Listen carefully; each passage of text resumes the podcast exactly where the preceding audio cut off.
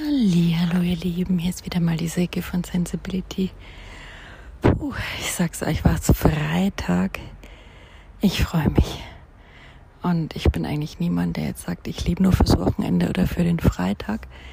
Aber es war einfach eine erste anstrengende Woche in der Tagklinik. Ich habe ja gerade eine depressive Episode und bin deswegen in der Tagklinik mit zwei Monaten Wartezeit. Und ich habe gemerkt, das ist sehr variabel, wie lange die Leute darauf gewartet haben. Von zwei, drei, vier, sechs, acht, zwölf, halbes Jahr. Ja, kann alles dabei sein und äh, Wahnsinn. Auf jeden Fall bin ich froh, da angekommen zu sein. Und das ist eine sehr schöne Talkklinik in München, englischer Gartennähe. Und da kann man sich mit Themen wie ja, Achtsamkeit, Qigong, Meditation, Gesprächstherapie, natürlich Verhaltenstherapie und sonstigen Kunsttherapien, vielen verschiedenen Sachen, aber sehr neumodisch und auch sehr modern äh, in ja, der Denke und in der Gesundheitsperspektive ganzheitlicher, finde ich, ähm, ja, darauf einlassen. Und da bin ich auch schon beim heutigen Thema, wenn wir bei der Ganzheitlichkeit sind und äh, ja, verschiedenen Meinungen. Es soll heute um die Kraft von Meinungen gehen und die Auswirkungen oder vom Umgang mit Meinungsverschiedenheiten. Ja. Ich muss sagen, ich liebe den Buddhismus deswegen, weil der die Normalität des Seins widerspiegelt. Es ist so, dass alles eben eins ist und äh, dass wir alle miteinander zusammen existieren und das ist so das Grundprinzip, das ja für mich beinhaltet, dass es ähm, ja, nichts bringt, uns da gegenseitig für unsere Meinungen anzugreifen, ähm, zu bekriegen, ja, oder auch zu hinterfragen, an verschiedensten Meinungen zu verzweifeln, wie ich es manchmal tue, sich dadurch in Frage zu stellen. So Meinungsverschiedenheiten können so viel in Menschen auslösen, ja.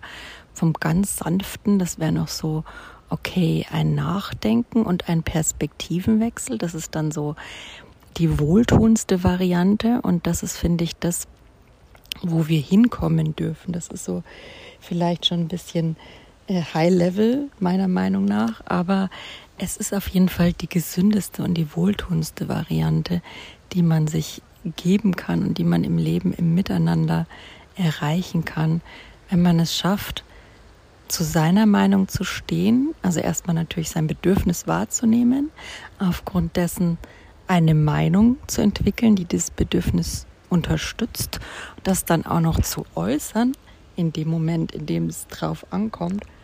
Und ähm, dann in dem Meinungsaustausch energetisch geklärt reinzugehen, ja, also nicht zu, sich zu verstricken mit dem anderen, bei sich zu bleiben in der eigenen Energie und da wertfrei und nicht bewertend mit dem anderen umzugehen, aber auch im Rückschluss die ganze Meinung, im Englischen sagt man Fuse, ich finde immer dieses, das finde ich immer einfacher, ich sage immer gerne, wir dürfen unsere, ja, unsere Views wieder raus aus dem Ego bringen, rein ins Herz und in das Miteinander, das eben sagt, ja Leute, es ist dein gutes Recht, dass du eine Meinung hast und es ist mein gutes Recht, dass ich eine Meinung habe. Die müssen nicht zwangsläufig übereingehen und es hat auch nichts damit zu tun, wenn du deine Meinung vehement vertrittst. Und ich meine zum Beispiel auch, dass es dann persönlich wird und ein Grund, sich anzugreifen, zu bekriegen, weil es gibt da kein richtig oder falsch. Es gibt nur unterschiedliche Realitäten, unterschiedliche Wahrnehmung bei der eigenen Emotion zum Beispiel. Natürlich gibt es, wie haben wir heute so schön gesagt, der Unterschied, was gerade so meistens das Problem ist in, mit den Meinungsverschiedenheiten und in den Diskussionen, ist, dass die Menschen Meinungen mit Fakten durcheinander bringen. Und das stimmt schon. Ähm, dass man immer aufpassen muss, was ist eine Meinung und was ist wirklich ein Fakt, der auf Daten, auf Zahlen konkret gemessen ist, basiert. Ja, Da kommt man dann nicht dran vorbei. Natürlich kann man da auch eine Meinung zu haben, habe ich auch öfter mal. Wenn es manchmal um, um Schulmedizin geht, dann habe ich da vielleicht auch manchmal, ich weiß sie zu schätzen, aber ich habe auch gern mal eine Meinung, die da über den Tellerrand hinausgeht. Aber es hat mir heute wieder gezeigt, dass gerade in der Depression ist es auch so ein Thema, sich von Meinungen, also erstens mal ist es ein Thema, die einige Meinung, eigene Meinung überhaupt zu vertreten. Und ich glaube, das geht nicht nur Menschen, die gerade eine Depression haben, so. Es ist ja schon schwer. Wie gesagt, es gibt sicher Leute, die haben zu allem eine Meinung. Ich gehöre da auch manchmal dazu, zugegebenermaßen, ja. Auch wenn ich nicht immer so tief drin bin in der Thematik, möchte es aber dann auch loslassen, weil ich sage, okay, ich merke jetzt, der hat sich da eingelesen, ich kenne da nur so das, das grobe Ganze. Dann bin ich da mittlerweile dazu übergegangen, das auch eben zu äußern, zu sagen, oh, ich merke, du, ähm, du bist da schon ganz schön tief drin, da kann ich jetzt leider nichts mehr zu sagen, weil ich kenne nur so das, das die generelle Aussage zu dem Thema. Ich habe mich da noch nicht intensiv mit beschäftigt. Dann da auch loslassen zu können, ja, auch raus aus dem Ego, sich zugestehen, dass man da nicht drin ist, dem anderen zugestehen, dass der da mehr drin ist, wenn es da um Fakten geht, aber auch mal wenn nicht, es zu merken, dass das kein Kampf ist, kein Schaulauf, kein wer ist der bessere von uns, ja ähm, es gibt ein schönes Zitat von Rumi, ach zum Thema richtig und falsch, eins meiner Lieblingszitate. Wie heißt das? Es gibt einen Ort, ähm, an dem wir uns treffen und jenseits von richtig und falsch. Irgendwie so. Also ich werde es nochmal nachschlagen. Aber es ist schon viel Wahrheit in diesem Satz. Nagelt mich jetzt nicht am genauen Wortlaut fest, aber es dürfte so stimmen im Groben und Ganzen. Ähm, dass man eben sagt, es gibt kein richtig oder falsch, es sei denn, es gibt äh, Fakten. Wie gesagt, die Fakten nehmen wir da mal aus, aber sonst sind es Meinungen. Und Meinungen basieren auf einer Erziehung, auf ein Leben in einem Umfeld auf den eigenen Informationsquellen. Und das finde ich heutzutage echt so schwierig.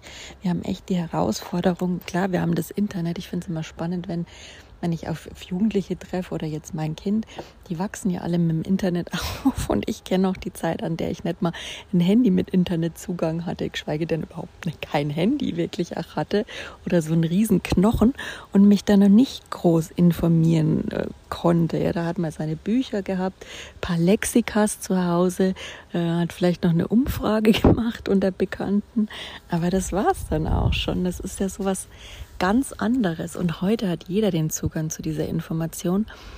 Und jeder denkt irgendwie doch, nehme ich mich auch nicht aus, dass man manchmal das Monopol drauf hat, das Wissensmonopol und die, die Wahrheit kennt. Ja.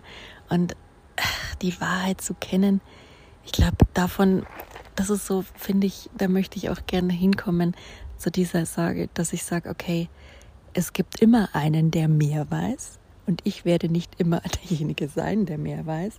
Und ich möchte mich da auch nicht von meinem Ego challengen lassen und da in die Diskussion dauernd reingehen. Und heute habe ich es aber mal wieder so ein bisschen probiert. Ein ganz netter Mensch.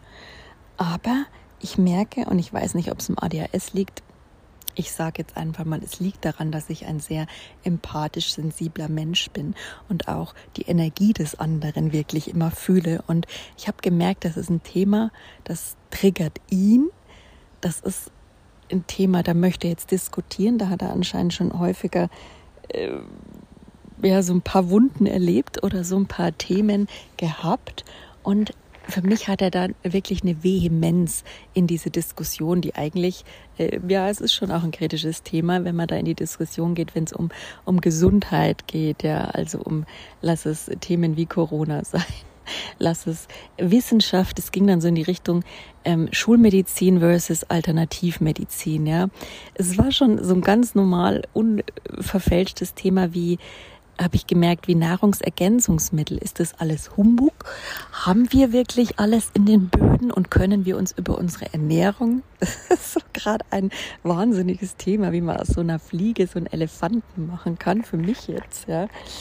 Äh, zeigt mir auch mal wieder, dass ich mich beobachte, mal wieder in die Beobachterperspektive, was man manchmal aus diesen Meinungen macht, die man glaubt vertreten zu können, vertreten zu müssen, verteidigen zu müssen und wie sich das dann anfühlt. Oh, es ist ein Rattenschwanz mit den Meinungen. Ne? Und sich da mal wieder zu beobachten und dann auch so ein bisschen in den Humor über sich selbst zu lachen. Also insofern, ich habe da mal wieder naja, ich habe, mir war es wichtig, das Thema ist mir wichtig, auch zu sagen, ich glaube nicht, es gibt immer Menschen, die aus allem versuchen, Kapital zu schlagen, aber ich bin ja auch gerade auf der Suche nach Gesundheit und ähm, weiß die Schulmedizin zu schätzen, aber weiß auch Nahrungsergänzungsmittel, alternative Methoden und so weiter zu schätzen, die jetzt nicht unbedingt wissenschaftlich bewiesen sind. Und man hat gemerkt, der Mensch hat halt einen Hintergrund und das sollte ich immer mal beachten. Da bin ich einfach echt immer zu salopp und steige da immer voll ein. Wenn man was über die Menschen, ihren Hintergrund weiß, dann kann man ja auch so ein bisschen schon abschätzen, lohnt sich die Diskussion? Will ich diese Energie jetzt wirklich, ja, nicht verschwenden, aber wirklich verbrauchen? wenn ich mit dem da irgendwie in die Diskussion gehe, wenn ich sowieso weiß, der steht da auf der anderen Seite der Dinge. Lohnt sich das überhaupt? Und muss sich überhaupt jemand von meiner Meinung überzeugen? Und die Antwort heißt eigentlich immer nein. Ja, man muss oder man darf mit seiner Meinung und seinem Wissen und seiner Erfahrung, die man meistens am eigenen Körper erfahren hat, selbst glücklich werden. Und wie gesagt, diese Tipps geben ist ja was, was uns alle ziemlich stresst und mich gebe meistens gern Impulse. Ich sage, Impuls ist für mich offener als ein Tipp. Der ist zum gewissen Teil achtsamer, zumindest versuche ich es, achtsamer und offener und ähm, direkt aufs Herz abzielen dann zu machen, nicht unbedingt auf das Ego oder auf den Verstand. Aber ich bin da auch nicht von befreit und, und ganz im Gegenteil. Ich bin in schlechten Tagen, gerade in der Depression, da haue ich schon manchmal auch so Dinge raus, wo ich mir dann im Nachhinein denke, boah, Wahnsinn, ganz schöne Ego-Nummer gerade, ne? Also ja, und äh, man hat gemerkt, er ist Ingenieur, er liebt Fakten und hat eben auch ähm, Bezug intensiv zur Schulmedizin. Und ich habe dann die Nebenseite propagiert, ja.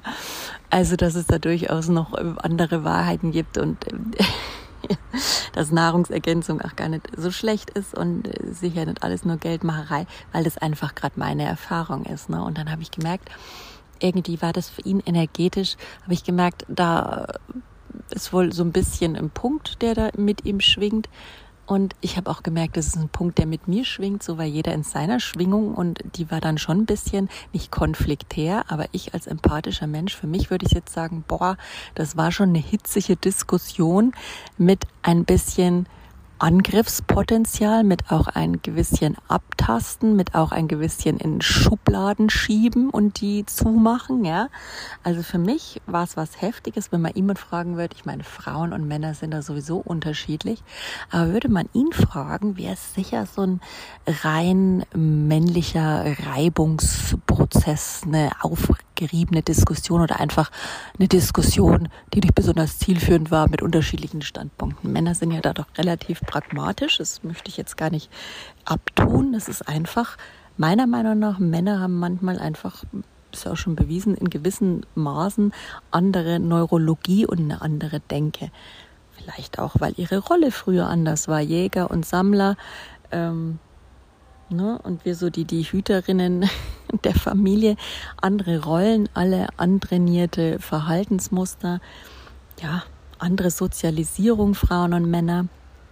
Männer sind halt immer eher noch als starke und über den Dingen stehende irgendwie und deswegen diskutieren die auch ganz anders, finde ich, als Frauen. Und auf mich als Frau, als empathisch sensible Frau wirkt so eine Diskussion, auch ohne Depression, muss ich sagen, immer schnell so ein bisschen in Richtung Angriff, muss ich zugeben.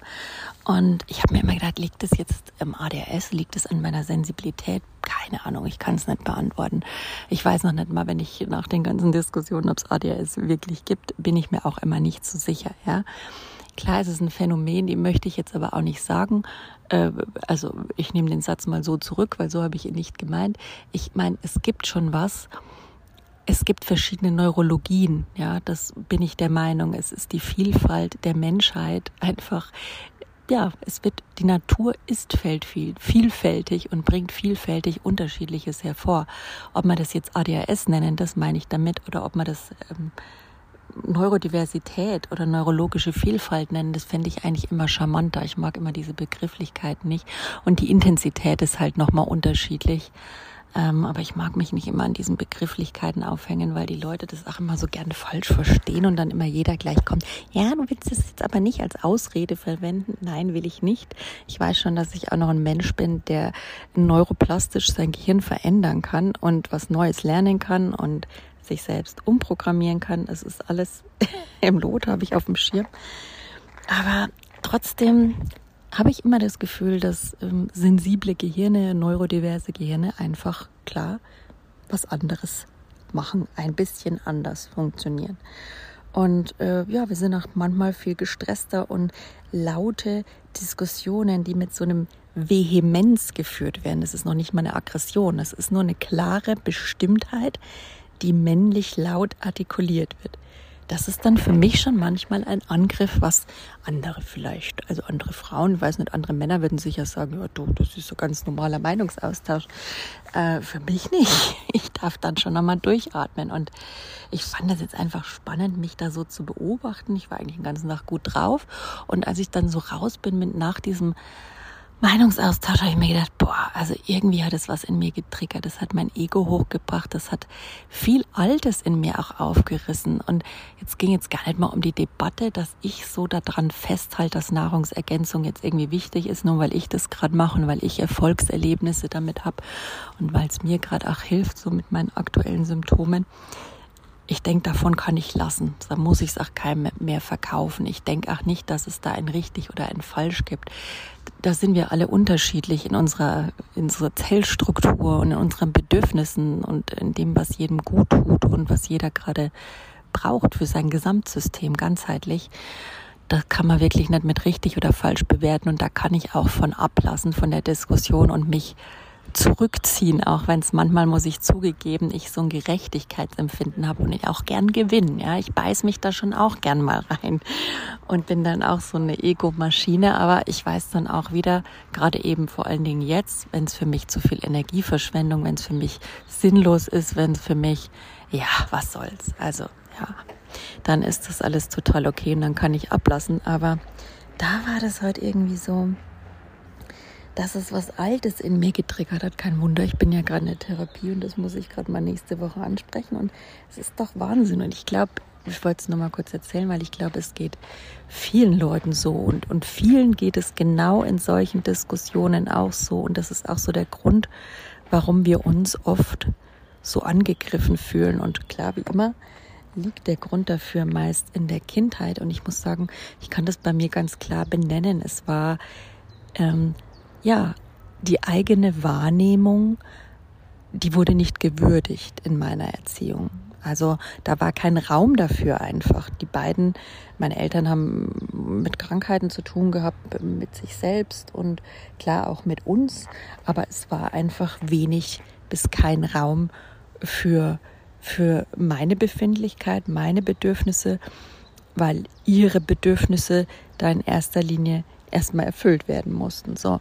Und deswegen meine Bedürfnisse, die keinen Platz fanden und meine Wahrnehmung fand dadurch auch keinen Platz. Wenn ich als Kind zum Beispiel, das hat man ja jetzt, hört man das auch immer wieder, Kinder, die sehr sensitiv sind, eben hochsensibel, ähm, diese sensorische Befindlichkeiten haben. Man zieht Socken an, man zieht Strumpfhosen an, es kratzt, man will sie nicht anziehen.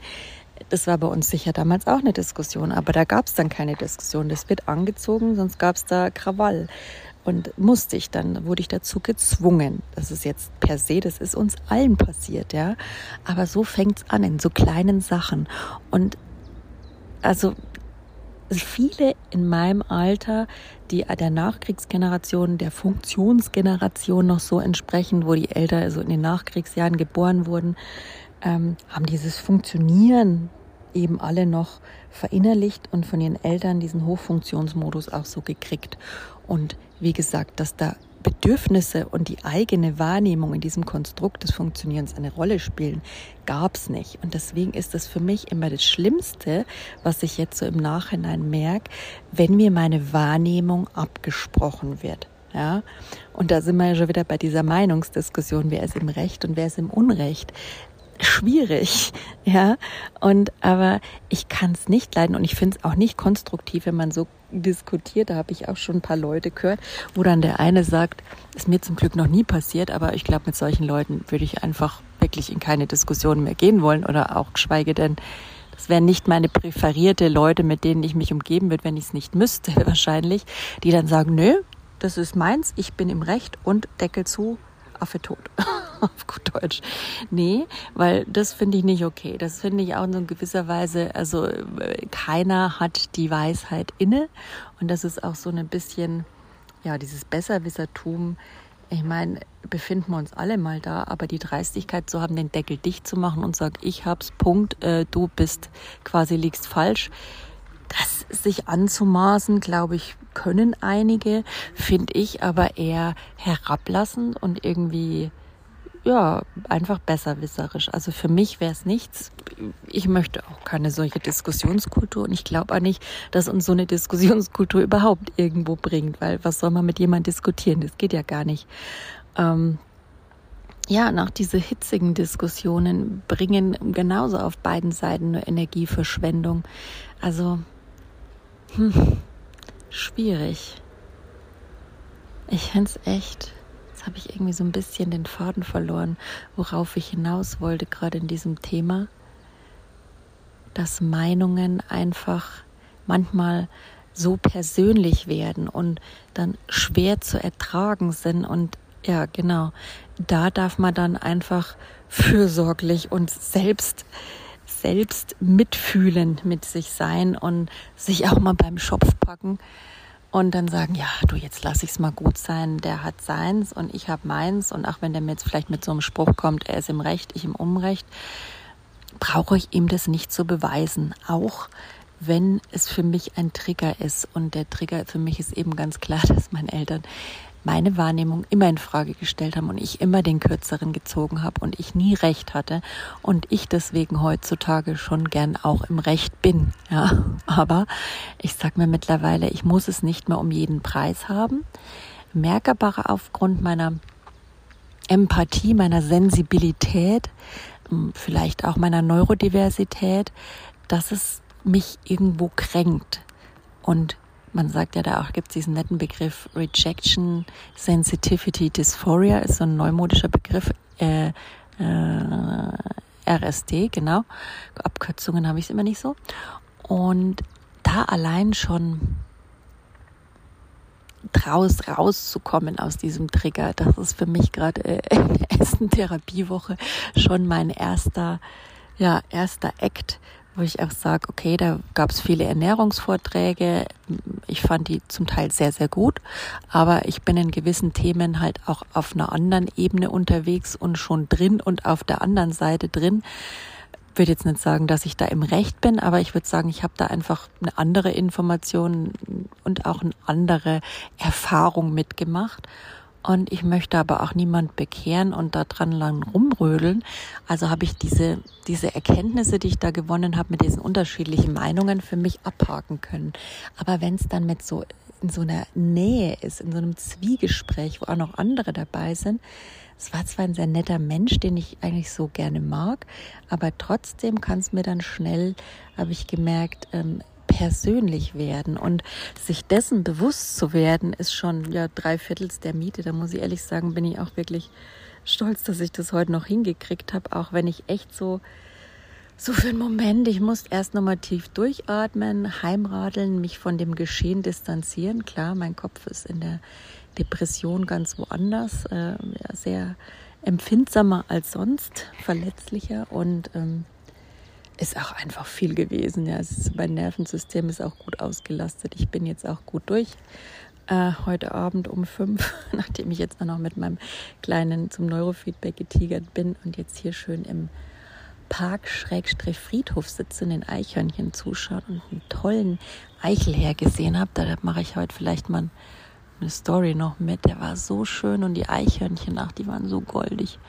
Das hat mich jetzt so wieder entspannt, dass ich diesen Trigger habe loslassen können, der wie gesagt weniger mit dem Herrn zu tun hat, aber sehr viel mehr mit mir. Und, und das wollte ich nochmal als praktisches Beispiel geben, dass wir uns doch sehr oft ja, von so alten Mechanismen triggern lassen, gerade wenn es um Meinungen geht. Wir sind irgendwie zu kurz gekommen in unserer Geschichte, wurden nicht gesehen, wurden nicht auf die Art und Weise geliebt, gehört, gefühlt, wie wir es gebraucht hätten, warum auch immer. Und es war in 99, ja, 90, 90 Prozent der Fälle vielleicht, keine Ahnung, war es noch nicht mal manipulativ oder äh, wirklich gemeingefährlich, absichtlich unsere Eltern, dass sie das gemacht haben. Es war einfach die Art und Weise, wie sie funktionieren, wie sie es gelernt haben und wie sie es uns allein vermitteln konnten. Ne? Und klar gibt es da sicher auch andere Beispiele, aber ich gehe jetzt mal von so der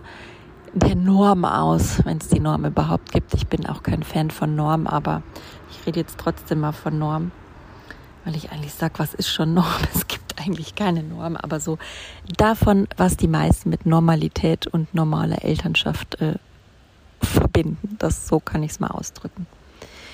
Ja, auf den Punkt gebracht heißt es einfach, lasst uns schauen, dass wir es schaffen, eine Diskussionskultur, eine Fragekultur und eine Fehlerkultur zu schaffen, die wesentlich weniger persönlich sind. In dem Fall, dass wir sie schaffen, offener werden zu lassen, eben freier, bewusster, ja, im Miteinander zu erleben und es relativiert, uns bewusst zu werden, dass es keinen von uns relativiert, angreift, bedroht in unserer Existenz, nur weil jemand ein, zwei, fünf, zehn, zwanzig Personen eine andere Meinung haben, ja. Und ich weiß, das ist schwierig, je mehr Leute es werden. Ich kenne das auch, gerade wenn es dann nicht nur einer ist, sondern zwei, drei. Äh, bin gerade mit meinem Selbstvertrauen momentan auch so ein bisschen am Hadern. Dann gerät man natürlich auch schnell in die Selbstzweifel und denkt, okay, das sind jetzt drei, die haben dieselbe Meinung.